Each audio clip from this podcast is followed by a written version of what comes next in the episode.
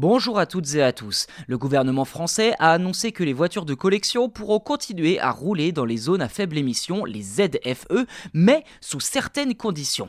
Cette décision a été prise pour permettre aux propriétaires de véhicules anciens de continuer à les utiliser et de les faire rouler sur les routes françaises.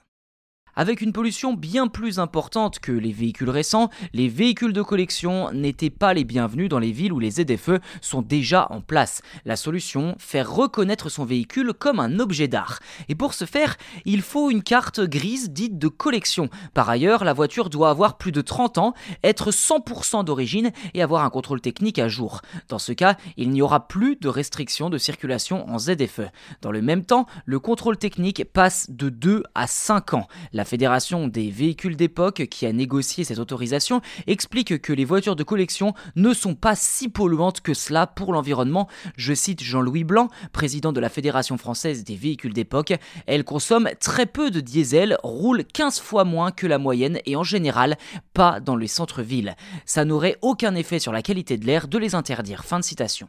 Si l'on ignore précisément le nombre de véhicules anciens prêts à rouler sur les routes de France, selon les chiffres de l'Association nationale des véhicules d'époque, la NVE, il y en aurait environ 5000 immatriculés avant 1976.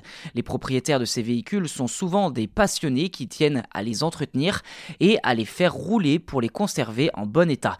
Malgré les débats en cours sur les ZFE et les voitures de collection, il est clair que le gouvernement français veut prendre en compte les besoins de ses propriétaires de véhicules anciens.